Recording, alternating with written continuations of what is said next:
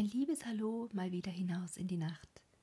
Der Schwed ist kommen, hat alles genommen, hat die Fenster zerschlagen, hat Blei rausgegraben, hat Kugeln von gegossen, hat alles verschossen, alles vergeschossen.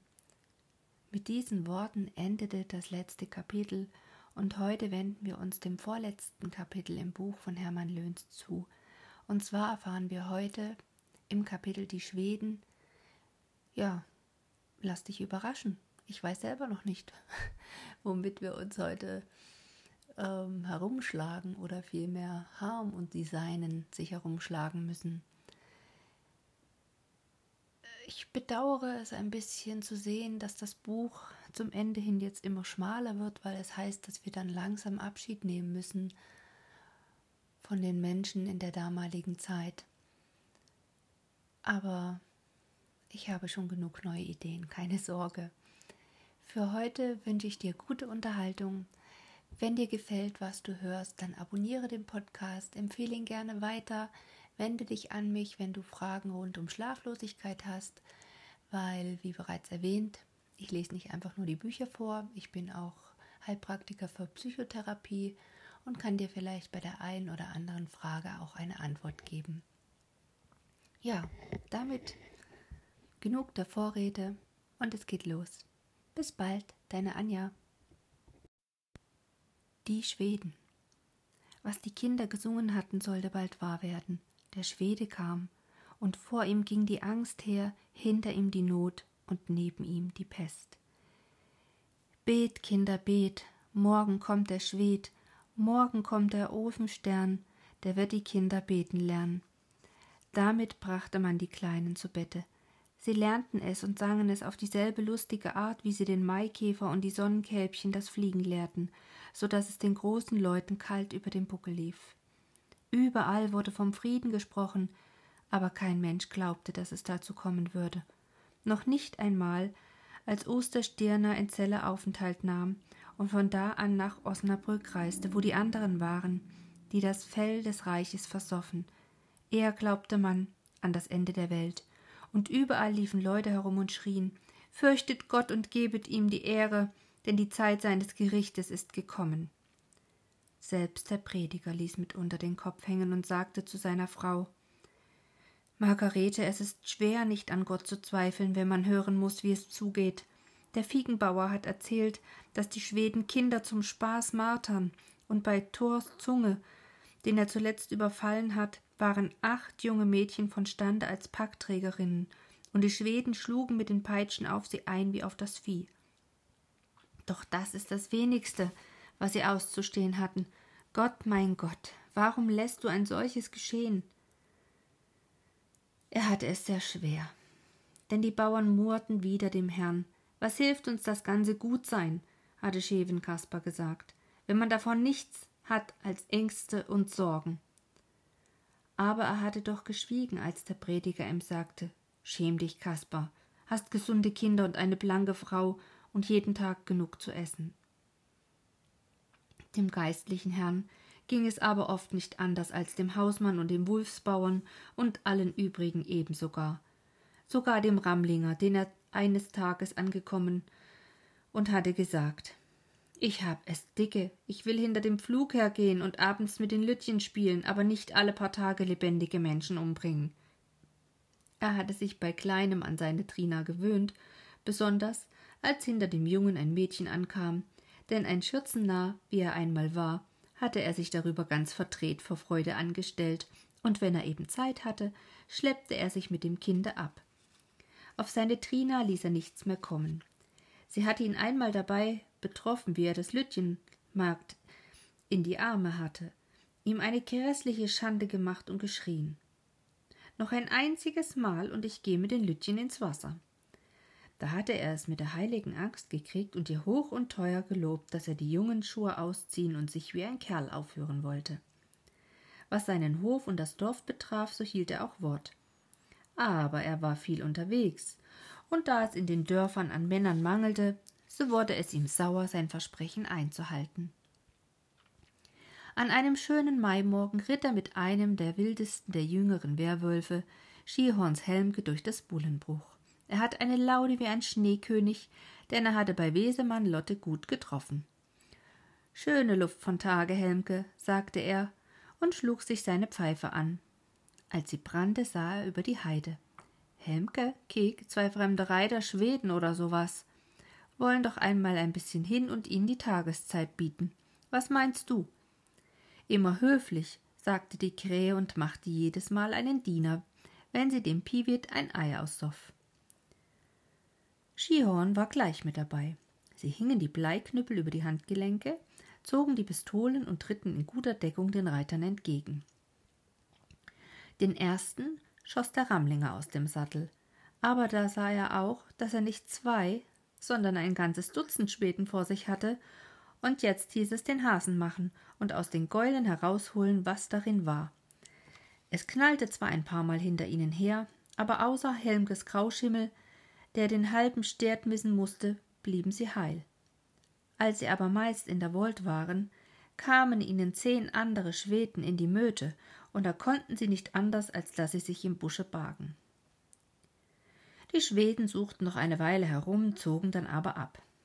Unterwegs trafen sie zwei Tatternweiber an und bekamen aus denen heraus, dass in dem Wold ein Dorf lag. Beses Leid sich da wohnen, Herr Biebsches, sagte die Alte, und die Junge schmiss dabei dazwischen. Machen alles dort, was gutes Leid ist, Soldaten und Zigeuner. Der Wachtmeister sagte, Oha, also da stecken die Brüder.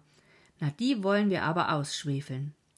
Er nahm die Weiber mit und ritt spornstreichs nach Vorberg, wo Graf Königsmark mit viel Volk lag und machte Meldung. Mitten in der Nacht wurden hundertfünfzig Mann losgeschickt, die so lange in der Marketheide lagern mussten, bis es schummerte. Es war noch nicht ganz grau, da hörte Giert, der mit Bolle Atze die Wache vor dem Bullenbruche hatte, sie herankommen. Er blies. Aber da hörte er es auch schon am Kohlenberge tuten, und bei der Dornkuhle ging es auch los. Die Schweden waren von drei Seiten zugleich gekommen. Mit knapper Not konnten die Perhopstler sich und ihr Vieh in dem Walle bergen. Der letzte war der Wulfsbauer, und hinterher kam der Schebenkasper geschwankt. Er hatte schnell noch das Wild des Herzogs von der Dönse mitgenommen und die gelbbunte Katze. Damit die Kinder doch was zu spielen haben währenddem, sagte er. Die Schweden pirschten sich vorsichtig an das Dorf heran, alles war still, bloß dass die Hühner gackerten und die Schwalben zwitscherten. Die Gewehre in der Hand machten die Soldaten sich an die Häuser heran. Kein Mensch war zu finden. Sie suchten Schuppen und Keller nach, alles war leer. Es wurde ihnen unheimlich zumute. Aber da kam ein Reiter mit einem schwedischen Mantel angelaufen, den er auf Forstmanns Hofe gefunden hatte, und nun wurde gründlich nachgesucht und eine ganze Menge Waffen und Kleider wurden gefunden, die augenscheinlich totgeschossenen Schweden gehört hatten. Und wenn ich ewig und drei Tage suchen soll, fluchte der Hauptmann, finden will ich sie, und dann könnt ihr euch mit ihnen einen kleinen Scherz machen, Leute. Die Soldaten lachten, aber nicht so ganz von Herzen. An die drei Stunden dauerte es, bis sie den Ringball fanden, und elf Mann stürzten sich dabei in den Wolfskuhlen zu Tode. Die anderen kamen heil hin, konnten aber nichts sehen, denn die Dornen lagen haushoch und waren fest ineinander gefrickt. Paar Mann auf die Bäume! Zusehen, was das nun ist! befahl der Anführer. Zwei Leute kletterten in die Tannen. Kaum waren sie so hoch, dass sie den Mund aufmachen wollten, da knallte es zweimal und beide fielen wie die Säcke herunter. Schweinebande! Fort mit dem Kram da! schimpfte der Hauptmann. Die Soldaten zogen die Dornen weg, mussten aber Stück um Stück losbrechen, so fest saßen sie ineinander. Aber dann horchten sie auf. Im Walle wurde geblasen. Unheimlich hörte sich das an, als wenn die Katzen quarten und die Wölfe hintereinander heulten, und dann fing es an zu bimmeln, erst langsam und dann immer schneller, und hinter dem Walde fing das Tuten und das Bimmeln an drei Stellen zugleich an. Die Soldaten sahen sich um. Die Sache gefiel ihnen nicht so besonders. Na wird's bald, schrie der Offizier und schlug die Leute, die bei dem Dornverhau waren, mit der Peitsche über den Rücken, dass es klappte. Dreißig Mann hierher, aber ein bisschen fix. Die Soldaten arbeiteten, dass es krachte. Ein Rabe flog über den Wall hin, rief laut, machte einen Bogen. Der Schwarzspecht lachte und die Markwarte schimpften über den Lärm. Feste, Feste! schrie der Hauptmann. In einer Stunde müssen wir sie haben. Wollen den Buchkleppern mal zeigen, was es heißt, fromme, schwedische Kriegsleute abzuschießen wie Rehböcke. Immer lustig weiter. Je früher wir hier fertig sind, umso eher kommt ihr zu euren Mädchen. Fiedenludloff lachte. Oder auch nicht, sagte er und sah den Wulfsbauern von der Seite an. Mit dem war an dem Tag schlecht Kirschen essen. Du treibst dich bei den Weibsleuten rum, sagte er. Und wir können dafür den Buckel hinhalten. Eine Schande wert ist es. Ich hab mir immer aber gedacht, dass du uns noch einmal eine Schück äh, Suppe anrühren wirst. Aber was hilft das alles? Jetzt heißt es keine Kugel unnütz, keinen Zoll Fell gezeigt und alles getan, was ich sage. Und wer sich danach nicht richten tut, der soll es so haben, wie er es verdient. Wegen Ludloff lief ein Schauder über, als er den Mann da so sehen sah. Das Gewehr in der Faust, gelb im Gesicht, blau unter den Augen und mit einem Mund wie ein Strich. Aber dann wurde ihm besser, denn der Hauptmann befahl. Sorgt dafür, dass die Immen zur Stelle sind, und die Frauensleut sollen Pech heiß machen und Wasser. Komm aber gleich wieder. Ähm, und die Jungen sollen jeder ein Schießgewehr haben. Jeder muss ein jedem helfen. Und um noch mehr, denn kriegen sie uns, denn so lassen sie uns lange sterben. Die Dornen wurden durchsichtig. Man sah die Gesichter der Soldaten und Fiegenludlow wollte schießen. Bist du verrückt? schnauzte ihn Wulf leise an. Erst muss das Haupt fallen, dann kommt das andere dran. Er sah durch das Schießloch, ging zurück, schob sein Gewehr durch, zielte lange und schoss. Ein Gebrüll kam von drüben. Der lässt das Prahlen für eine Weile sein, flüsterte er dem Ramlinger zu. Blattschuss. Er war weg wie ein Wieselchen. Er stieß einen Jungen an. Sie sollen tuten und bimmeln, so doll sie können. Wir müssen Hilfe haben, hörst du? Und wenn ihnen das Blut aus den Ohren spritzt, blasen sollen sie, oder ich blas ihnen was. Die Schweden standen um ihren Hauptmann, der lag im Gras mit dem Rücken gegen eine Fuhre, und jedes Mal, wenn er atmete, sprang ihm das helle Blut aus der Brust. Ein ganz junger Offizier, ein Junge meist noch, kniete bei ihm und wischte ihm den Todesschweiß von der Stirn. Der Sterbende bewegte die Lippen, der Junge bückte sich ganz tief, nickte und sprang auf. Wir müssen unseren Herrn Hauptmann rächen. Freiwillige, vor! Bloß ein Dutzend meldete sich. Voran der alte Wachtmeister. Lumpenpack, bei den Weibern, da seid ihr Helden, aber hier geht's euch um die Hosen. Er zeigte auf einige Leute, die sich nach hinten drücken wollten. Ihr da voran und wehe, wer einen Zoll zurückgeht. Er hielt ihnen die Pistole vor die Augen. Die Männer murrten. Es waren alle Bluthunde schlimmster Art. Aber diese unheimliche Burg mitten im nassen Busche, die Scharfschützen darin, das sonderbare Tuten und Bimmeln in der Runde, das klemmte ihnen die Hälse zusammen. Der Offizier rief zwanzig beim Namen. Ich zähle eins, zwei, drei. Und wer dann nicht im Graben ist, der schluckt sein eigen Blut. Denkt an Gustav Adolf, denkt an Breitenfelde. Denkt daran, dass ihr Schweden seid und keine Krabatten. Also los, jeder zwei Pistolen in dem Brustlatz und das Finnenmesser zwischen die Zähne. Und jetzt mit Gott für Schweden. Eins, zwei, drei. Er fasste sich nach der Brust und stürzte in das Gras. Der Wulfsbauer hatte ihn mitten durch das Herz geschossen. Einen einzigen Blick schmiss der Wachtmeister nach ihm hin, und dann schrie er Vorwärts. Marsch. und sprang mit einem Satze in den Graben, und mit einem Male war das Wasser voll von Schweden. Aber es war, als wenn es kochend war. Sie schrien alle auf, einmal auf, denn wie sie da waren, ein jeder von ihnen war in die Spitzenpfähle gesprungen. Schießt sie doch wenigstens tot. Das ist ja schrecklich, rief der Prediger aber der Obmann schüttelte den Kopf. Nein, Herr Ehren, wir haben dazu keine Zeit, und je länger Sie da quietschen, umso später trauen sich die anderen heran.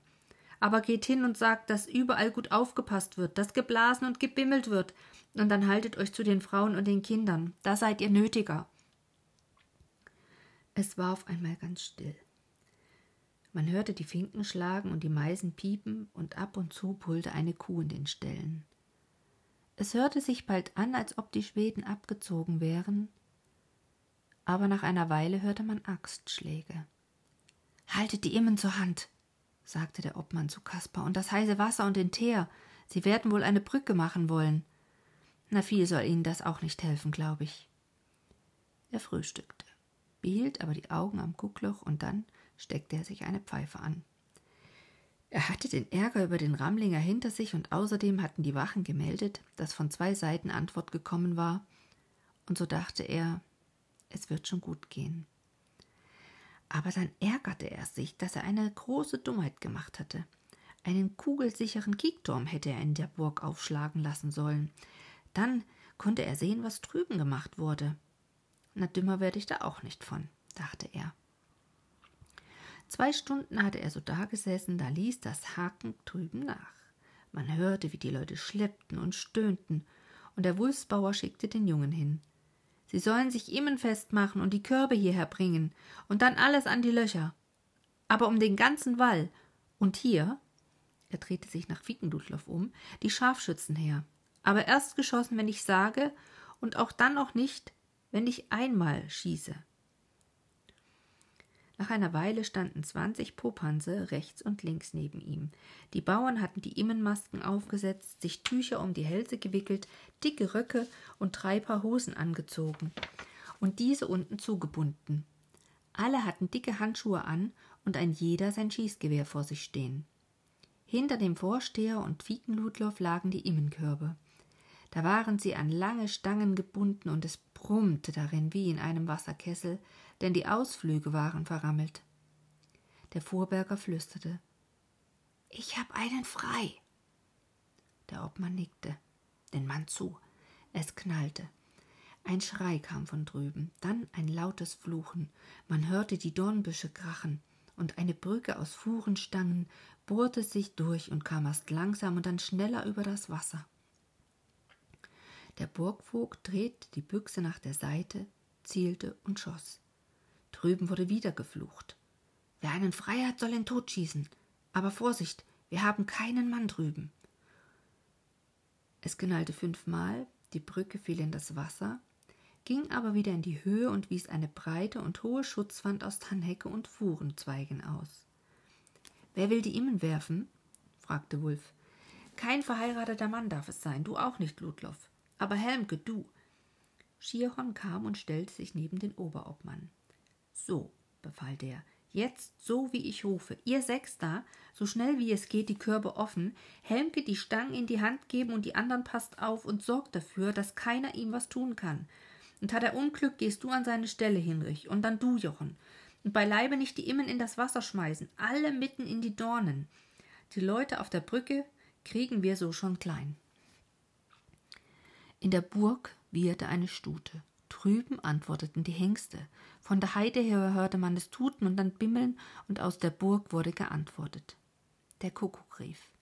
Ein gelber Schmetterling flog über das Wasser, setzte sich auf den Kopf von einem der toten Männer in dem Graben und flog über die Dornbüsche. Er will die anderen auch holen, flüsterte der Ramlinger und griente. Von drüben hörte man keinen Laut, dann knasterten die Dornen, und mit einem Mal schoss die Brücke über das Wasser und stieß sich in dem Walle fest. Aufpassen, ruhig schießen, flüsterte der Obmann. Sechs Schweden liefen verrückt, wie verrückt die Brücke entlang. Es knallte ein paar Mal und bloß einer kam oben an. Ein junger Kerl mit Haaren so hell wie bei einem Kinde. Nicht schießen, lebendig fangen. Sowie der junge Mann über das Schutzdach wollte, riß ihn Schierhorn herüber und warf ihn dem Fiegenbauer zu. Binden und hinlegen, aber nichts tun, schrie der Obmann und schoss, und dann rief er Die Immen. Schierhorn, der mit der Maske und dem vielen Zeug wie der leibhaftige Satan aussah, stand gebückt hinter der Schutzwand, den Bleiknüppel am Handgelenk und schielte über sich. Eine Hand packte in die Tannhecke. Der Bauer schlug mit dem Totschläger danach, ein Schrei, die Hand verschwand. Das Wasser quatschte und dann schrie es lange. Ein Schuss fiel. Wieder spritzte das Wasser auf. Ganz sachte, als machte er das alle Tage so, stellte sich Schevenkasper hinter den Elershäuser, ließ sich einen Immenkorb geben, riß den Boden ab, stellte die Stange hoch und gab sie Schierhorn in die Hände. Der nahm sie, wog sie, und dann schrie er Aufgepasst, ihr da! Und kippte die Stange um und hinterher noch eine und die dritte und die vierte und die fünfte und die sechste. Wieder liefen die Schweden über die Brücke, drei bekamen Kugeln, vier kletterten über das Schutzdach, aber Schierhorn und Kasper warfen sie in den Graben. Dann hörte man es drüben fluchen, darauf schreien, und dann ging ein Summen und Brummen los. Das Fluchen und Schreien nahm kein Ende, es wurde immer schlimmer damit, man hörte, wie die Pferde um sich schliegen, sich losrissen, Hunde heulten auf, das Brummen wurde immer gefährlicher, die ganze Luft war voll von Immen, und hinter dem Wall stand Fieken Ludlow, bog sich vor Lachen, schlug sich auf den Schinken, dass es knallte und rief Ich geh dort, ich geh dort. Der Wolfsbauer musste auch lachen. Dann ging er hin, band dem Schweden die Hände los und sagte Steh auf. Der junge Mensch stand da, kreideweiß um die Nase. Der Bauer griff ihn an die Brust. Kannst du Deutsch? Der Junge zitterte am ganzen Leib. Ja, brachte er heraus. Bist am Ende selber ein Deutscher? Der Mensch nickte. Woher? Er würgte. Aus. aus Sachsen. Schweinehund, eigentlich solltest du sterben. Aber lauf hin und sag ihnen, sie sollen machen, dass sie hier fortkommen. Wir haben noch genug Immen und unsere Freunde kommen all. Und wenn dich einer fragt, wo du warst, dann sag ihnen bei den Werwölfen. Du bist der Erste, den wir lebendig fortlassen. Der Soldat zitterte so dermaßen, dass er kaum über die Brücke konnte, und als er am Ufer ankam, fiel er hin. Der Wulfsbauer hielt die Hand hoch. Psst, sie toten sich wieder zusammen. Was ist denn das? Das sind ja unsere Leute. Hört ihr einen Schuss? Junge, das ist gut, ich bin halb verdurstet. Er trank den ganzen Krug Dünnbier aus, den der Junge ihm reichte, und dann sagte er Nun müssen wir erst zusehen, dass unsere Immen ihren Ärger wieder vergessen. Die werden schön falsch sein. Na, Brakenschülpen werden sie aber auch wohl alle haben. Und jetzt lauft hin und sagt den Frauensleut Bescheid. Sie sollen nicht herauskommen, wenn sie ihre glatten Gesichter behalten wollen, denn sonst kriegen sie Mäuler wie die Baumaffen. So, und nun kann die Hälfte losgehen und sehen, was unsere Mutter ihm gekocht hat. Aber lasst mir was über. Er horchte nach dem Woltin und nickte. Da fielen immer mehr Schüsse und das Tuten und Blasen hörte nicht auf. Der Bauer stand wie ein Baum da, und dann lachte er. Hörst du sie, Ludloff? Ja, unsere kühlen ihn jetzt die Immen quaddeln. Mit nem Bleiknüppel. Das ist da gut für. Der Wulfsbauer hob den Finger hoch. Unsere haben sie zwischen sich. Stille, hörst du es, Junge? Junge, ein Schade, dass wir nicht dabei sind. Er zitterte vor Aufregung. Hör bloß ich, wie sie bölken. Schla dort! Er hielt die Hände neben dem Mund und brüllte über den Graben hin. Sla dort, fla dort, all dort, all dort, all dort! Und dann kam es aus den Blockhütten heraus wie ein Gesang. Die beiden Bauern horchten, die Frauen und Kinder sangen. Nun danket alle Gott mit Herzen, Mund und Händen. Es dauerte nicht lange, da waren die Werwölfe da. Sie lachten und riefen über den Graben. Na, die Hauptarbeit war ja schon gemacht. Wir hätten ruhig zu Hause bleiben können. So, nun wollen wir erst mal dieses dummerhaftige Dings wegnehmen und zu Feuerholz machen. Und der Wulfsbauer schrie. Nee, das können wir hier ganz gut gebrauchen. Bringt es nach der Brücke. Aber erst kann einer von euch herkommen und uns erzählen, wie es geworden ist. Denn dass wir höllisch neugierig sind, könnt ihr euch wohl denken. Jasper Winkelmann aus Vorberg und Ellershint aus Engensen kamen über die Brücke. Junge, sagte der Vorberger und schlug den Rammlinger auf die Schulter. Hast du dich aber fein gemacht. Willst du wieder Fründchen gehen? Ein Schade, dass du nicht dabei warst. Wir konnten vor Lachen meist nicht schießen. Ich glaube, keiner von ihnen ist in seinem ganzen Leben ein Honigbrot wieder. Du hättest mal sehen sollten, wie die Pferde auskeilten. Und die Kerls, Mensch, ich sag dir, zum Krempeln war's. Sie flöteten sich aus wie die jungen Hunde, und ich glaube, hinter jedem Machangel in der Heide sitzt einer und pult sich die Immenangeln aus der Pelle. Was haben wir gelacht? Der Wulfsbauer nahm die Maske ab. Sonst heißt es erst die Arbeit, dann das Vergnügen. Aber bei uns ist das umgekehrt. Hör, holt mal noch ein paar Mann ran und Nägel und Wieden und Barten. Wir wollen hier schnell einen Turm machen, damit, wenn sie wiederkommen, wir sie von oben begrüßen können. denn das mit den Immen, das ist auf die Dauer denn doch zu teuer. Und was sollen die Kinder sagen, wenn wir so mit dem Honig aßen? Die Schweden aber kamen nicht wieder, weder diese noch andere. Was kein Mensch für möglich gehalten hatte, das schien wahr zu werden. Es sprach sich bis in die Heide hinein, dass es nun bestimmt, aber auch ganz bestimmt Frieden werden sollte. Man merkte es an allerlei Vorzeichen.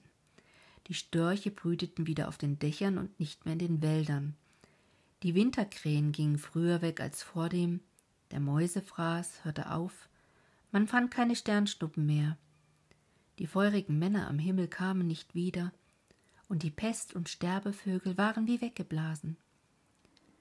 Die marode Brüder und Parteigänger zogen noch immer im Lande herum, aber ihre gute Zeit war vorbei. Wo sie sich blicken ließen, lief das Volk zusammen und schlug sie tot, und die Tattern und was sonst noch ohne Haus und Herd war dergleichen.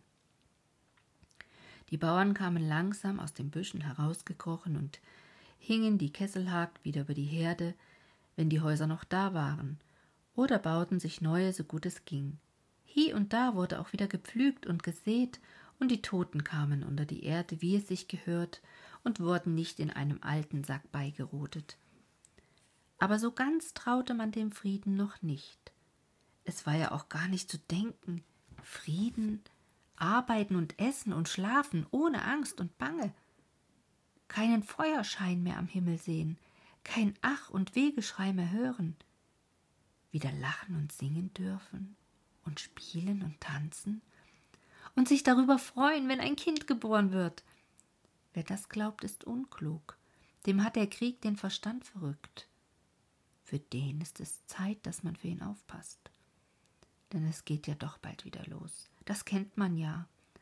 Nach dem Lübecker Frieden anno 1629 wurde es doch bloß noch schlimmer. Und das waren nun schon sechzehn Jahre her, nein siebzehn, und vor sieben Jahren hatte der Herzog da nicht seinen Frieden mit dem Kaiser gemacht. Und was hat's geholfen? Gar nichts. Es wurde bloß noch einmal so doll. Aber zuletzt mussten sie es doch glauben. Es war wirklich anders geworden in der Welt. Not und Elend gab es ja noch überall genug, aber das Morden und Mardern war doch nicht mehr so im Gange. Es blühten auch viel mehr Blumen, die Vögel sangen schöner denn je, und die Luft war so ganz anders, nicht mehr so, als wenn es immer nach Rauch und Blut roch. Es musste also doch wohl stimmen, was der Prediger in der Kapelle vortrug, dass es dem Kaiser und den Fürsten ernst damit war. Sonst würde der alte Treves nicht mit einem Male wieder den Kopf so hoch halten. Das will ich noch beleben. Aber denn ist es Zeit für mich, sagte er. Er erlebte es noch. Es war Anfang November, da kam Fiegen Ludloff angejagt, schrie wie ein Ungetüm, sprang vom Pferde wie ein Junge, drehte die Wulfsbäuerin herum, dass man ihre halben Beine sah und lachte, wie unklug und rief: Ihr glaubt wohl, ich bin besoffen. Keine Spur. Ich bin so nüchtern wie ein unbehörntes Kalb, aber es ist Friede. Friede für immer, gewiss und wahrhaftig. Und wenn ihr es mir nicht glauben wollt, hier, lest. Oder der Prediger soll's vorlesen. Das habe ich von einem Mann gekauft, der mir solche Blätter aus Zelle mitgebracht hat. Unserem Herzog sein Siegel ist darunter, da, euer Ehren. Er fiel auf die Bank und jappte, und mit einem Male lief ihm das Wasser aus den Augen. Er sprang aber gleich wieder auf, denn der Wulfsbauer kam angelaufen. Er war im Grasgarten gewesen und hatte das Schreien und Weinen und Lachen gehört, und nun stand er da und bibberte an allen Gliedern und sah wie eine frisch gekalkte Wand im Gesicht aus. Was? Was ist los? stotterte er. Der Prediger hob die Hand. Ich werd vorlesen. Alle falteten die Hände. Bloß der Burgvogt nicht, der hatte keine Kraft dazu. Er stand an der Hauswand, sah ganz elend aus, hatte den Mund offen und ganz unglückliche Augen und holte so tief Luft, als wenn er ersticken müsste. Der Prediger hatte zu Ende gelesen. Alles lachte und weinte wie verrückt durcheinander. Mit einem Male drehten sie sich alle um. Was war denn das? Der Wulfsbauer hatte ganz schrecklich aufgeschrien und Jetzt stand er mit dem Kopf gegen die große Tür, hatte die Hände vor dem Gesicht und weinte wie ein Kind. Dann drehte er sich um und ging wie ein todkranker Mann auf seine Frau los, nahm sie an den Arm und sagte Mutter, bring mich zu Bett. Ich bin so müde. Die Frau fasste ihn unter den Arm, wischte ihm die Tränen ab und sagte Ja, ich bring dich zu Bett, mein Junge. Du sollst nun auch schön schlafen. Da lachte keiner von den Leuten mehr, und es wurde ganz still, und nur, dass auf der Wiese die Kinder das neue Lied sangen, das sie in der Schule gelernt hat. Herzlich tut mich erfreuen, die fröhliche Sommerzeit, all mein Geblüt erneuern, die Mai im Wollust freit. Die Lerch tut sich erschwingen mit ihrem hellen Schall, lieblich die Vöglein singen, dazu die Nachtigall. Lieblich die Vöglein singen, dazu die Nachtigall. Ha, jetzt hat mich diese Folge aber überrascht. Kann man das wirklich glauben? Sollte tatsächlich nach so langer Zeit endlich Frieden sein? Was ist bloß mit harmlos? Hat ihn jetzt etwa all seine Kraft verlassen? Kann er die Freude gar nicht teilen? Kann er nicht glauben? Was ist da passiert? Und da Hoffnung. Man merkt es in diesem kleinen Kinderlied am Ende. Aber haben diese Menschen nicht auch endlich wieder Hoffnung und Leben und Zuversicht verdient? Nach diesen vielen, vielen Jahren der Entbehrung, des Mordens, Krankheit und Tod. Ich bin gespannt, was uns dann das letzte Kapitel, die Heidbauern, offenbart. Ich wünsche dir eine gute Nacht. Wenn du mir eine Nachricht hinterlassen möchtest, nutz die Sprachfunktion hier bei Enker oder schreibe mir eine E-Mail an einfachschlafen.gmx.de. Und jetzt schlaf gut, deine Anja.